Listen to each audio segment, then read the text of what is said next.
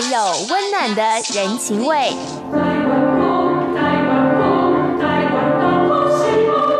这里有精彩的民俗活动。台湾有够赞！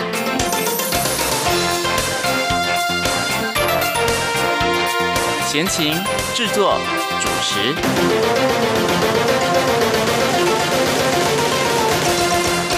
这是中央广播电台台湾之音，您现在所收听到的节目呢是《台湾有够赞》。Hello，听众朋友，大家好，我是闲情，很开心呢又在空中和所有的听众朋友们见面了。今天呢是十二月六号，哇，我们已经正式迈入到了二零二零年的最后一个月份了。那不到一个月的时间呢，大家就要准备迎接二零二一年的到来了。今年呢，真的跟往年非常非常的不一样哦。那很多的朋友。呢，在这个岁末年终的时候呢，我觉得除了要呃整理手边的一些案子或是工作之外哦，大家其实对新的一年都抱着一些期待、一些盼望哦，心情上面其实是雀跃的。但是呢，在今年二零二零年的岁末年中哦，我相信大家一样也还是雀跃了，希望新的一年真的可以否极泰来。但是呢，在这个二零二零年的这个十二月的时候呢，全球绝大多数的朋友，我觉得心情还是处于比较紧张、比较紧绷的状况哦。从今年年初的这个新冠病毒呃的疫情，一直延烧到了这个年底哦。本来呢，大家以为是不是可以稍微缓解，但是呢，最近闲情在看新闻哦，这包含了日本、韩国、东北亚、香港，还有在欧洲地区，好像呢疫情再次卷土重来了哈。那因为冬天呢温度比较低的关系哈。也适合病毒这个快速的生长跟传播，所以呢，还是要不厌其烦。这真的已经提醒大家一整年了哈，还是要提醒大家不要忘了要保持社交距离，人多的地方尽量少去哦。那在有一些国家呢，其实已经下了比较严格的这样子的一个呃，算是不能说禁令哦，但是就是希望大家能够遵守哦。那像在台湾呢，本来我们也比较宽松了哈。那在暑假的时候，大家都还蛮开心的。那各行各业呢，其实好像也慢慢复苏了。但是呢，我们也就从十二月份开始哦，所有的这个管制的措施也稍稍严格一点点了。像闲情呢，其实不是太喜欢戴口罩的人哦。但是呢，我如果在呃疫情严重的时候，大概随时都会戴着。那比较缓解的时候呢，在比较空旷的地方就不会戴口罩。但是现在告诉大家啦，你到这个游泳池，对，也要去戴口罩；到健身房也要戴口罩。然后进出百货公司、卖场也要戴口罩。大概除了在你自己的家里之外，其他的时间大概都要口罩不离身了哈，要随时戴着。虽然有一点辛苦，但是呢，也请大家要忍耐一下喽。这个二零二零年辛苦的这一年即将就要结束了，我们期待在二零二一年的时候，真的大家的生活能够快快的回到常轨哦。好，那么今天呢，在节目当中呢，来跟大家介绍台湾一些泡汤的地点哈。诶，不晓得泡汤的时候要不要戴口罩？嗯，如果你是个人的话。应该是不用，但是如果是大众温泉的话，可能就要戴口罩了。那或者呢，有些业者哈会考量这个疫情期间，所以大众池可能是不开放的。好，那泡这个温泉呢，其实在台湾来讲是秋冬非常非常热门，而且也很受到欢迎的一个活动哦。因为呢，台湾拥有非常丰富的温泉资源哦，除了温泉的数量多之外呢，温泉的种类也非常非常的多，所以呢，在秋冬。的时候喜欢泡汤的朋友真的还不少哦，所以呢，在今天节目当中呢，就跟大家好好来介绍一下台湾的一些有名的温泉地点哦。好，不过呢，在跟大家介绍台湾有名的泡汤地点之前呢，我们先来先做一些行前上面的教育哦，跟大家提醒一下哦，其实不止台湾人爱泡汤，日本人也喜欢泡汤哦。那像在这个闲情记的捷克吧，也可以泡汤。其实，在全世界很多的地方。都是可以泡温泉的。那到底泡温泉有哪些需要注意的事情呢？当然，各国各地的文化不一样，但是还是有一些共通的原则跟守则的。好，我们先来跟大家谈谈了，泡汤的时候要注意哪些事情哦。第一呢，就是诶，要带一些东西，要带什么东西呢？第一个，你就是要带饮用水或者是这个运动饮料哦。那因为呢，泡温泉会促进新陈代谢哦，流汗会比平常来的多，所以呢，在泡泡温泉的过程当中，你一定会大量的排汗，会流失非常多的水分哦，所以记得一定要哎适时的补充水分哦，因为呢，如果一不小心忽略的话呢，可能就会产生头晕或是脱水的状况了。所以大家呢可以携带小瓶的饮用水或者是运动饮料来补充水分哦。好，那再来是什么呢？就是大家一定要带的就是盥洗用品哦。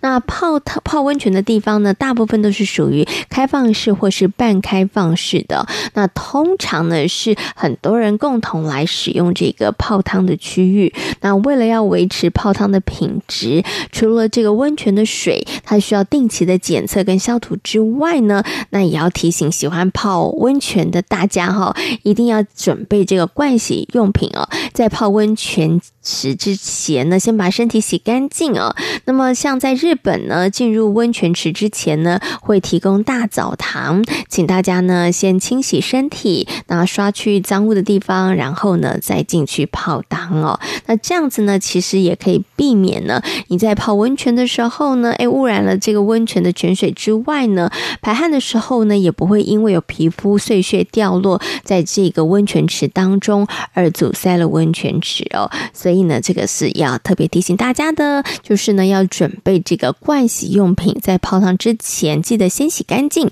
再进去泡汤哦。那如果是女生的话，特别提醒哦，就是泡汤之前呢，最好把头发都扎好哦，因为女生其实头发长，有的时候比较容易掉发。那你在泡汤的过程当中，哎，一掉发其实也是挺麻烦的。好，那接下来呢，要为大家介绍的就是呢，哎，要记得带浴巾哦，那这是很重要的。那浴巾呢，建议大家呢是。带两条大条的跟小条的，那大浴巾呢，可以包裹身体，维持身体的热度哦，同时呢还可以擦拭身体多余的水分哦。那有的时候泡汤其实蛮热的，一起来的时候诶，觉得身体热热的，但是可能外头你站起来的时候可能有些冷风哦，或者是室外的温度比较低的话，你没有做好保暖，非常非常有可能就感冒了。好，那我们刚刚提到了，要除了带大浴巾之外，还有一个很重。重要的就是要带小浴巾。那小浴巾要干嘛呢？小浴巾要放在哪里呢？是擦头发吗？当然不是哦。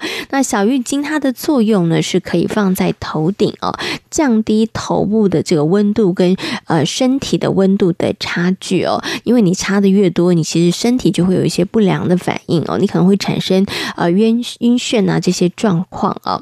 好，那再来呢，要提醒大家哦，那个因为呢温泉水当中有一些物质可能会造成毛。巾纤维的破坏哦，所以千万千万不要裹着这个毛巾哦入池泡汤哦。但是呢，如果你真的哎像贤琴一样稍微比较害羞，我们不好意思哈、泡裸汤的话哦，你可以穿泳衣是没有问题的。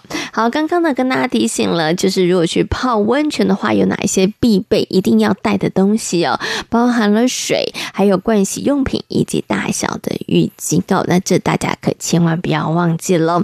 好，那么在节目的一开始呢，我们先来欣赏一首好听的歌曲哦。一起来欣赏的这首歌曲呢，是由江蕙所演唱的《今夜山风吹心房》。歌曲过后，就来进行今天精彩的节目内容。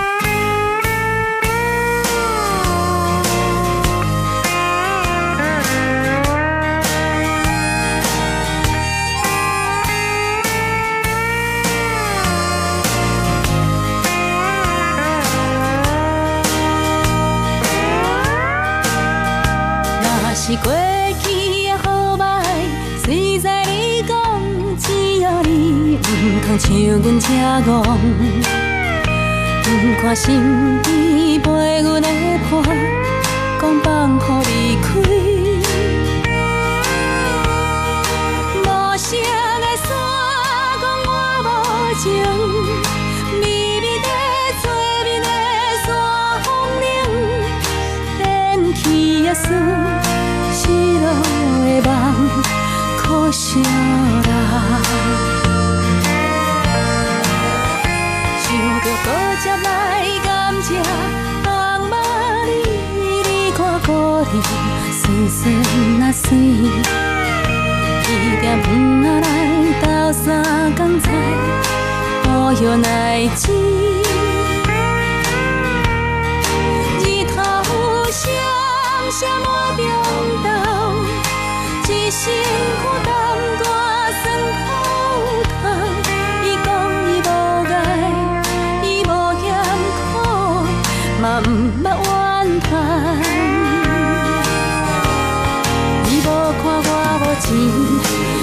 钱，日头。我，替我想我这款人生，可惜啦，我讲毋捌。感觉伊的好，今夜山风吹吹阮心房，无色的山。是谁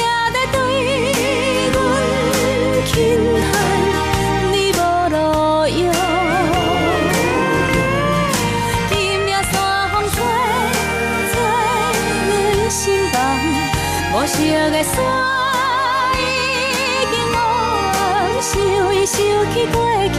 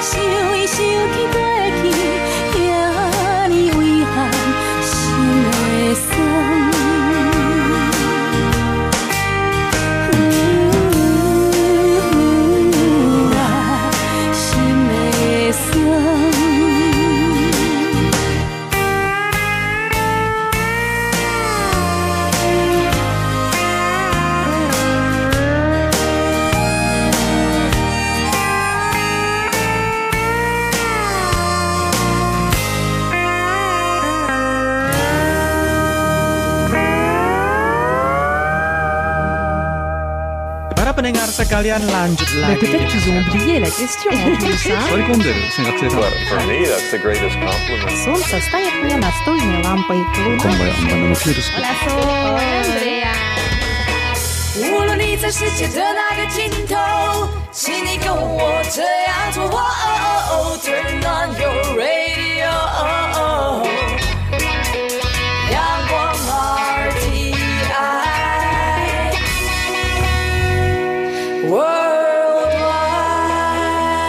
广。联系世界中央广播电台台湾之音，您现在所收听到的节目呢是台湾有够赞，我是贤琴。在今天节目当中呢，要为大家来介绍台湾的一些泡汤的地点呢。台湾的温泉数呢其实很多，而且呢温泉的种类呢其实也非常非常多，所以呢来到台湾呢真的很适合来安排一趟泡汤之旅哦。那尤其呢在秋冬的时候，贤琴知道有很多的朋友喜欢泡汤哦。那有些朋友呢，他其实不止秋冬泡汤，还一年四季都泡汤哦，把这个泡汤呢视为这个生活当中非常重要的一个舒压活动哦，其实也蛮好的。好，那么在台湾呢，到底有哪些地方呢是很适合泡汤，也非常的有名的呢？在今天节目当中来为大家介绍哦。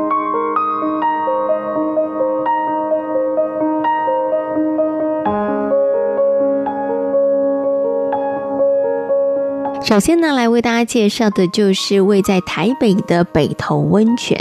北投温泉呢，可以说是全台湾最方便可以泡汤的地点了哈，只要坐捷运就会到了。那大家呢，其实只要坐到新北投站啊就可以了，然后呢就缓步的往上走哦，你就会发现哇，有马上迎面而来的就是这个浓浓的硫磺味哦。那北投的温泉呢，是属于硫酸盐泉，对于皮肤病、气喘都有很好的疗效哦。那这个前往呃温泉的路上，你也会发现很有趣的，就是有一些很棒的一些场所，包含了像是温泉博物馆啦、北投公园的露天浴池，还有呢非常非常漂亮的这个北投的图书馆哦。这个大家也都可以呢去这个北投泡汤的时候，顺便安排一游的地方哦。那么在北投地区呢，有非常多的温泉会馆，那大家呢如果诶想要去泡汤之前做一点功课就可以了哈。好，刚刚呢为大家介绍了北投呢，其实除了泡汤之外，它还有很多很有特色的一些啊场馆或是地点呢。那刚刚有提到了北投图书馆了，北投图书馆呢有一个号称呢叫做全台湾最美丽的图书馆，它同时呢也是台湾第一座的绿建筑图书馆，那坐落的位置呢就在北投公园的中央哦。那整个图书馆呢，它是这个呃木造的哦。那我觉得跟这个四周的环境真的是融为一体哦，非常非常的让人觉得舒服。可以在里面读书的话，我我真的觉的哦，你会觉得人生能够如此，真的夫复何求哈，非常棒哈。然后在这个绿意当中，然后呢，享受着和煦的阳光，看着一本你喜欢的书。人生太棒的一个享受了哈！看累了还可以到旁边去泡泡温泉呢。好，那接下来为大家介绍呢北投温泉的另外一个景点呢，就是呢温泉博物馆了。那温泉博物馆呢是跟这个北投图书馆比邻而居的。那这个地方呢过去是仿造日本的伊豆温泉建出来的大型的公共温泉浴场哦。那现在呢成为了这个介绍北投温泉呃为主的博物馆。那么在里面。里面呢可以看到北投温泉的发展历史，还有呢也为大家介绍了北投的这个原住民凯达格兰族，还有很多呢大家所收藏的北投矿石哦。里面的建筑呢非常的漂亮哦，有不少的游客呢会坐在活动大厅的榻榻米上哈，然后来禅坐放松，然后也可以欣赏窗外的美景哦。所以呢这个地方也是非常适合大家在泡汤前来游玩的景点呢。好，刚刚呢为大家介绍的是北投温泉，那我们接下来呢来为大家介绍，也是属于台北人的福利呀，就是呢位在阳明山的这个温泉呢。身为台北市后花园的阳明山呢，拥有非常丰富的自然生态哦，像是擎天岗、竹子湖、大小油坑，还有蝴蝶谷的生态步道等等哦。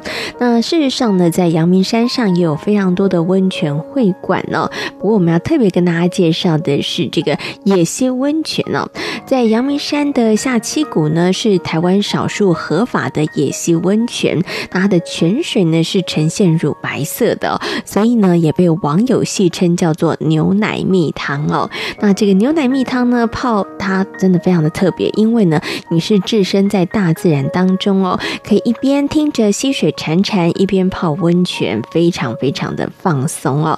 好，这是特别跟大家来介绍的，就是位在阳明山的。下七股温泉，大家号称它叫牛奶蜜汤哦。好，那接下来呢，为大家介绍的是乌来的温泉哦。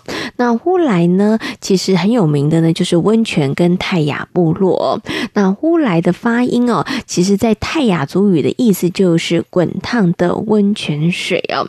那乌来的温泉的泉水呢，是属于弱碱性的碳酸泉，也就是大家俗称的美人汤哦。那么，其实来到这个乌来泡温泉呢，其实你除了可以放松心情之外呢，也可以欣赏山景哦。另外呢，也可以亲近我们原住民部落的一些文化，可以品尝这个原住民的美食哦，像是麻吉啦、山猪肉香肠啦、小米酒等等哦。那除此之外呢，其实乌兰的云仙乐园也很适合大家哦，来到这个地方可以安排进你一天的行程当中哦。好，那接下来那，为大家介绍的是位在宜兰的礁溪温泉。那礁溪温泉呢，是台湾少见的平地温泉。那世界上呢，除了意大利之外呢，就只有礁溪温泉呢，还有这个酚酞碱的成分，对于湿疹、汗疹相当有疗效哦。那因为呢，这个得天独厚的条件，所以呢，让这个礁溪路上的温泉会馆呢，开的也非常非常多，甚至比餐厅还要多。好，那除了这个温泉旅馆之外呢，在礁溪这附近呢，也有不少以温泉为名的特产，像是温泉空心菜，还有温泉番茄等等。那逛累的话呢，大家可以到这个汤围沟公园去泡泡脚，其实是还蛮舒服的哦。闲情呢每一次到这个宜兰礁溪的时候，我就会刻意的绕到这个汤围沟公园，然后去泡泡脚，其实真的是很棒哈。然后呢，其实，在泡脚的过程当中，你也可以看看这个来来往往的这个游客，还蛮有意思的。接下来呢，为大家介绍的是苗栗的泰安温泉。那被横龙山、鸟嘴山、虎头山包围的泰安温泉区呢，是由泰安温泉跟虎山温泉所构成的。那它的泉质呢，是属于弱碱性的碳酸泉。那泉水的温度呢，大约是五十度哦。那也是我们常常听到的美人汤哦，泡起来呢，有养颜美容的效果。那太阳温泉呢，它坐落在山间，啊，泡汤的时候可以看到山峦跟这个绿树哦，景色非常非常的美丽哦。那附近呢，也有非常著名的赏风景点，就是马那邦山哦。那大家呢，其实呢，如果你是秋天的时候要去泡汤的话话呢，不妨也可以安排进你的行程当中哦。好，刚刚呢，为大家介绍了台湾几个温泉，那到底还有哪里呢？我们稍微休息一下，等会儿继续在空中来为大家介绍。各位听众朋友，央广 RTI 正在进行意见调查，我们每一季都会准备特别的小礼物，抽签赠送给参加的听友。您可以上 RTI 官网 triple w 点 rti 点 org 点 tw 填写问卷，或是现在就拿起纸笔，把以下四题的答案写下来寄给我们。准备好了吗？第一题，您使用什么平台收听或收看央广的节目？第二题，您最喜欢的央广华语节目是哪些？最多可以写三个。第三题，从一颗星到五颗星，您会给央广华语节目几颗星的总体评价？第四题，您对央广华语节目有哪些建议？只要完整回答上面的四个题目，就可能得到精美赠品。请您把答案寄到台湾一一一九九台北邮局第一二三至一九九号信箱，或是使用电子邮件寄到 audience 零一 a u d i e n c e 零一 at r t i 点 o r g 点 t w。并留下您的姓名、性别、年龄、国籍就可以喽。央广等待您的来信。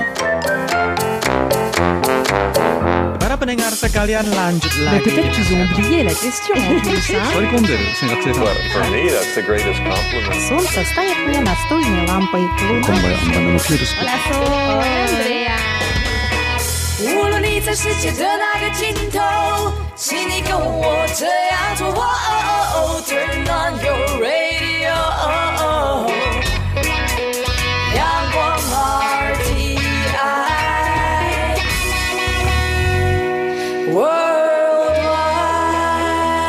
央广。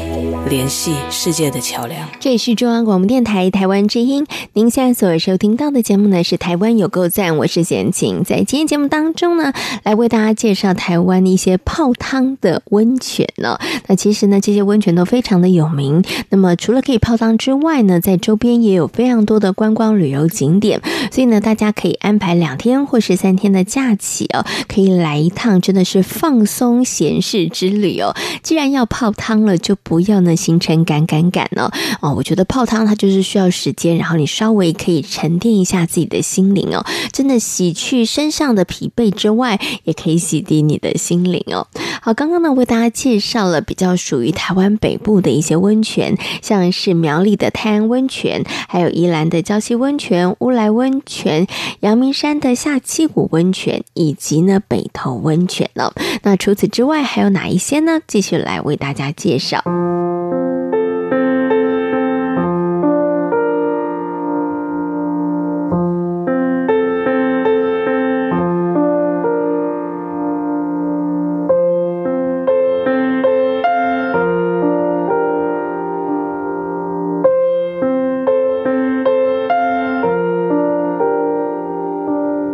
为大家介绍的是台中的古关温泉。古关温泉呢，超过了百年的历史哦。那其实呢，位在台中地区，算是一个非常有名的温泉。那从日治时代呢，就由日本人来开发建设哦。那那个时候呢，名字叫做明治温泉澡堂哦。那因为呢，明治天皇泡过古关温泉回国之后呢，皇后就产下了皇子，所以呢，这个古关温泉还有另外一个名。字叫做深南汤哦。好，那古关温泉的泉质呢，它是弱碱性的碳酸泉哦。那泡起来呢，皮肤会咕噜咕噜，非常的滑顺，也就是俗称的美人汤。那古关温泉呢，也位在八仙山山路哦。那周边的景色非常的宜人，所以呢，大家可以先到附近的古关风景区，还有八仙山走一走，然后呢，哎，晚上的时候再回到古关温泉来泡泡汤。然后放松一天的疲惫，其实这个行程安排还不错哦。好，那接下来呢，为大家介绍的是台南的关子岭温泉呢。那关子岭温泉呢，是全台湾唯一的泥浆温泉，也是台湾的四大温泉之一哦。那泥浆温泉呢，不止在台湾，在全世界也非常的少有哦。只有在日本的鹿儿岛跟意大利的西西里岛有这样的黑色温泉。泥浆温泉呢，夹带着地下层的盐值跟丰富的矿物质，具有减缓发炎、消除疲劳、养颜美容的功效哦，算是非常珍贵的天然资源。那台南市政府呢，每一年呢都会举办这个关子岭的温泉美食季哦，邀请大家呢一起来这个关关子岭来泡泡温泉哦。好，那关子岭附近呢，其实有一些这个观光旅游景点。很适合大家呢，可以全家大小一起去走一走的。其中呢，最有名的就是水火同源。水火同源呢，位在温泉区的附近哦，它打破了水火不相容的定律哦。大家可以同时看到水，也可以看到火。那到底为什么会如此呢？大家呢到了现场看就知道了，因为旁边呢有解说说明哦。贤琴在这边就先不破梗了哈。除了水火同源之外呢，附近的红叶公园也很适合大家去走一走哦。台南关子岭的红叶公园呢，位在枕头山上哦。那园内的枫树呢，在十一月底的时候会慢慢的转红，而且呢，这个红叶会一直持续到春节哦，所以刚好很适合大家现在去看一看呢。那么在气候转凉的时候来泡汤，刚好呢就碰上了红叶公园的赏枫季哦，所以呢，大家。很适合把它安排进行程当中哦。好，接下来为大家介绍的是屏东的四重溪温泉了。那四重溪温泉的泉水呢，比较透明洁净，它是属于弱碱性的碳酸泉。那泉水的温度呢，在三四月的时候会比较高，夏天的时候反而会比较低一点哦。这还蛮有趣的。那么在这个地方的泉水呢，可以舒缓肌肉的僵硬，促进血液的循环。那么在周遭的环境呢，也非常的清幽哦。那来到这个地方泡汤呢，其实就是要享受慢活乐活的生活。那屏东的四重溪温泉呢，还曾经被这个日本的皇太子选作蜜月的圣地哦。它的泉质呢是碳酸氢钠泉。那周边呢有这个石门古战场，还有这个国立海洋生物博物馆这些知名的景点呢。那其实贤琴非常的鼓励大家呢。到这个屏东的海生馆去走一走哦，因为它是全台湾规模最大的海洋生物博物馆。那除了有三大场馆之外呢，还有海底隧道，而且呢还可以近距离的触摸呃非常诶有趣或者这些海洋生物哦。那丰富展览呢非常的丰富，绝对能够逛上一整天呢、哦。好，那刚刚呢为大家介绍的是屏东的四重溪温泉，那我们接下来为大家介绍的是花莲瑞穗的温泉呢。那花莲瑞穗温泉呢，拥有和日本天皇级的有马温泉相同的泉质，是台湾唯一的碳酸盐泉，还有非常丰富的铁质、贝质哦。那泉水当中的铁质遇到空气氧化之后呢，会在水面上形成黄浊色的结晶物哦，那俗称叫做汤花或者是温泉花哦。那洗完之后呢，皮肤会光滑不油腻哦。那看起来呢，这个灼灼的泉水其实呢是对人体皮肤非常好的珍贵汤花哦。好，那最后呢，来为大家介绍的就是台东的知本温泉。那台东的知本温泉呢，它其实已经有超过百年的历史了，在日治时期呢就已经开发了，跟北投温泉、礁溪温泉还有关子岭的温泉并列是台湾的四大名泉哦。那知本温泉它的泉质呢是属于碳酸氢钠泉，那水温的温度还蛮高的，可以到达一百度哦。那水质的状况非常的好，泡过之后呢，可以帮助血液循环哦。所以呢，知本温泉呢又有美人汤的美誉哦。那温泉的周边呢，其实有很多的这个景点以及名产哦，可以让大家好好的饱餐一顿哦，像是释迦啦、凤梨等等哦。好，刚刚呢为大家介绍了台湾的一些温泉，包含了台东的知本温泉、花莲的瑞穗温泉，还有呢屏东的四重溪温泉、台南的关子岭温泉以及台中的古关温泉呢。台湾的温泉数量真的非常非常的多，欢迎大家呢可以来台湾安排一趟泡汤之旅哦。那当然喽，泡完汤之后，别忘了周边的景点、周边的美食也要好好品尝一下哦。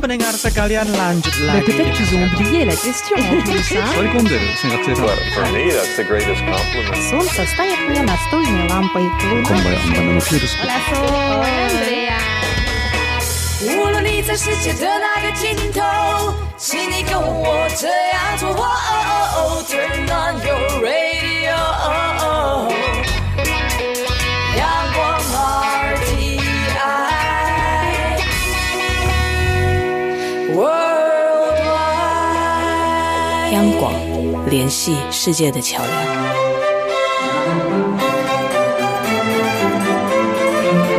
行脚看台湾。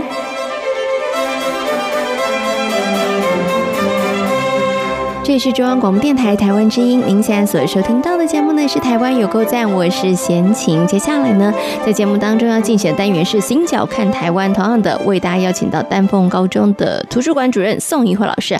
Hello，怡慧老师你好，贤琴，各位听众朋友大家好。今天呢要为大家来介绍文坛的一位大佬，也是在今年二零二零年哇，这个消失的一个文坛的。巨星，巨星哈，亮眼的星星，嗯、要为大家来介绍的是杨牧老师。哎呀，杨牧老师的作品我真的也非常喜欢，嗯、所以今年你也是铁粉吗？我是，我是，我是，嗯、因为在今年三月的时候听到这个消息，其实我自己也非常的不能接受，也、嗯、觉得很难过，因为老师他后来还是有一些呃，就是分享啊，作品啊，我觉得他都还是非常。就是有创作力，然后非常头脑非常的这个清晰清楚的一个作家，嗯、所以呃，突然听到这个消息也会心里有一点伤感。对对对，嗯、那所以就是呃，老师一九四零年出生于花莲，然后他是一个呃，对于散文啊、诗集啊、戏剧啊、评论、嗯、翻译还有。啊，着墨好多哦，五十多多种作品，然后代表的作品当然是《叶山散文集》跟《杨牧诗集》跟《山风海雨》等等这些比较呃大家很常就是接触耳熟能详的一些书籍。那其实老师从中学 就很有名，他就开始写诗。嗯哼。然后他就会希望用这个叶山，你不觉得这这个笔名就非常浪漫？你会以为她是女神，对呀，树叶的叶，然后珊瑚的珊，对呀，就是呃，当然这个是深受这浪漫主义诗人的影响，对，所以他一九六六年他就到伯克莱去读博士，嗯哼，那见证了一九六零年代的学生运动，是，所以他就改了他的笔名，就叫杨牧。哦，对，就是希望这两个真的差很大，一个是浪漫，然后一个就是投入了这个呃社会运动，嗯、然后关注整个呃国家未来的前途要往哪里，他是一份子，他要。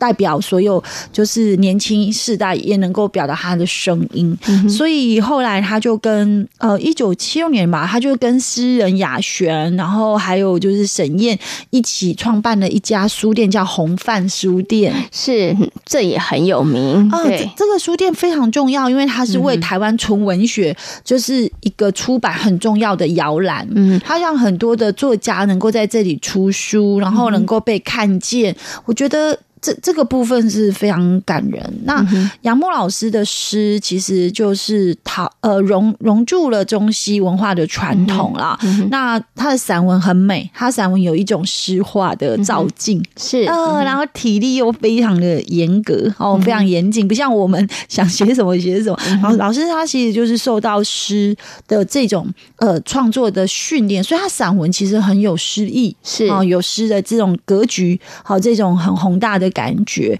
那其实呃，去年才也是去年吧，才过世的诺贝尔文学奖的评审马悦然先生，嗯、他就说他真的好喜欢杨牧的作品，嗯、然后很多次都翻译杨牧的作品，让很多人看到，然后他也很期待杨牧会是第一个诺贝尔文学奖的作家。嗯，嗯，所以你就知道杨牧老师他、嗯、他的这种文坛地位有多高。嗯，所以。我们讲花莲作家，其实讲到杨牧的时候，都会觉得说要肃然起敬吧。我觉得非常肃然起敬啊！啊台湾是前辈、前辈、大前辈啊！而且你知道，他晚年的时候，他回馈他自己的乡里，他到东华大学这个呃创创创校阶段一个非常重要去催生就是的的教授，嗯、哼哼他毅然回到了就是花莲，嗯、然后这个这个很多小说家就是呃，我都很我们都很崇拜的小说家。其中一位就是吴明义老师，就说：“哦，杨牧把这个东华大学的自由的学风，还有台湾第一个没有终身的大学，嗯、都是杨牧老师去去去努力，一手这样子也帮忙了。所以你看，一个学校没有终身，嗯哼，就是形成了。然后他带着学生啊，以、嗯、当时他他到东华大学去湖畔，嗯哼，呃，去绿印，嗯哼，去写诗，去读诗，是。东华大学就是一个。”一个开放学风的象征学校了，是奠定了东华大学现在在台湾大学界的那那一种给别人的一种一种品牌试读吧，嗯、对，所以。我我我感受到，就是老师非常忠于做自己。例如三十二岁，他从叶山变成杨木，就表示他生命重新的一个出发，嗯、再出发。所以他说要改变不是一件容易的事，但是人如果不变，就是面对的就是死了，嗯、死亡这件事。是所以我们要一直走在。改变是的路上，他自己也是啊，他是啊。嗯、不过他说他的骨子里其实是一个怀旧的人，所以你知道现代在现代都是用打字嘛，嗯，高科技，他是用钢笔创作，用古老的打字机，他的书房有哒哒哒哒哒哒哒打字机的那种声音、那种韵律、那种节奏，好难想象。现在二十一世纪，对不对？老师其实是今年才离开，其实他最起码你知道这十年来，其实有好多种。书写的方式、啊，而且你知道他有专用的稿纸是三百字的，是专门为他自己写稿用钢笔写稿设计的，嗯、所以他不管写作，不管翻译，他都是非常严谨的人，每一字每一句，真的就跟韩愈跟那个贾岛一样，就是推敲推敲 推敲。嗯、所以其实我我会感觉到说，他一首诗要定稿是很不容易的。嗯、然后他曾经说过，他说他觉得写诗的时候，他喜欢拯救不再被人使用的字或。所以他用的字词是非常非常的特殊，是很奇很奇险的，或者是说很特，你不常看到的，因为他要拯救，他被人们遗忘。我觉得这句话很感人呢。有啊，有啊，然后所以他是有目的性的啊，对，对不对？然后他也希望说把。呃，有些字放在一个很妥适的地方，然后能够把它介绍出场，让很多人看到。嗯、所以我觉得，就是老师是有使命感的，我觉得有使命感的。所以我觉得，其实花莲这个地方啊，我觉得是一个非常能够听到很多自然万物穷音的地方，譬如说蛙鸣啊、鸟鸟飞啊，嗯、然后风吹过这个，嗯。各种不同的植物声响啦，还有海涛啦，然后这个松树哦，在在微风下这种沙沙的声音，我觉得这个地方真的是。太多作家的沃土真的好美哦，因为它有太多，我觉得那个去刺激你的感官，嗯，对，让你的那个环境跟你的心灵产生那个互动的机会啊。我觉得杨牧老师的文字还有一个特别的地方，就是我们大部分都用视觉去磨描我们感受的世界，那老师比较常用听觉。哦，用听觉去磨描，所以其实听听觉这这个这个。视角是他最厉害。他说他其实心里面是有常听到很多的声音，那这个声音就会变成他创作的作品。嗯，这个好玄妙，玄妙，很玄妙。所以，所以我会觉得说，其实呃，很很谢谢老师啦，就是用呃四种身份来跟我们就是认识诗人、散文家。文学评论者、翻译作家，然后用这四个，然后再加上他大学老师的身份，然后在这么长的时间，不断、不断、不断的在这四个面向，包括当老师五个身份，都表现的非常的杰出，真的是台湾第一人，真的是很厉害。所以我又觉得说，嗯，会非常非常感谢老师，就是不管从年轻或者到现在，他都留下了一些台湾好声音，真的。的也留下了非常多的作品啦，嗯、然后他也是一个很棒的，我觉得对于这个后辈的作家们来说，嗯、或者是老师们来说，我觉得他可以留下了一个很好的身影吧。对，如果大家要更了解，就是杨牧老师可以去看他自传散文系列的起来书。嗯、我觉得其实这这些作品某些方面都提及了很多他在花莲里面的一些生活琐事，还有他自己创作。跟他自己呃生命很多的养分泉源的一些呃汲取的一些。灵妙之处，嗯嗯，OK，想知道花莲怎么这么厉害，可以培育这么多优秀人才？也许你从杨牧老师的作品里头，看看花莲带给他的养分，你可能就会大概略知一二了。没错，好，今天呢，非常谢谢怡华老师在空中为大家介绍这位非常非常重要，在这个我们的华人的文坛上面很重要的一位杨牧老师。今天呢，也非常谢谢怡华老师在空中跟大家所做的分享，谢谢怡华老师，谢谢。满天星星在眨眼，它陪在我身边。轻声细语，温柔的眼，看着我的脸。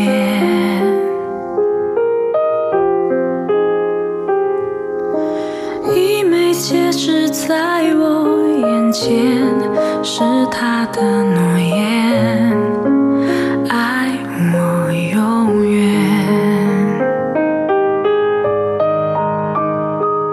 今天节目呢进行到这里，要跟所有的听众朋友们说声再会了。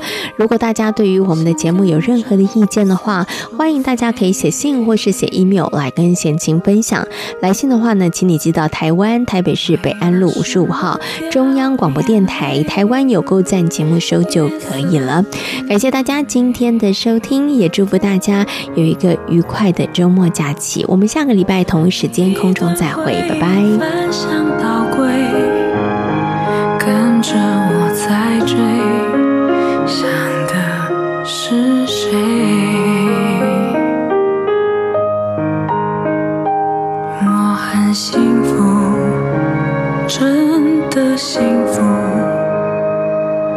时刻。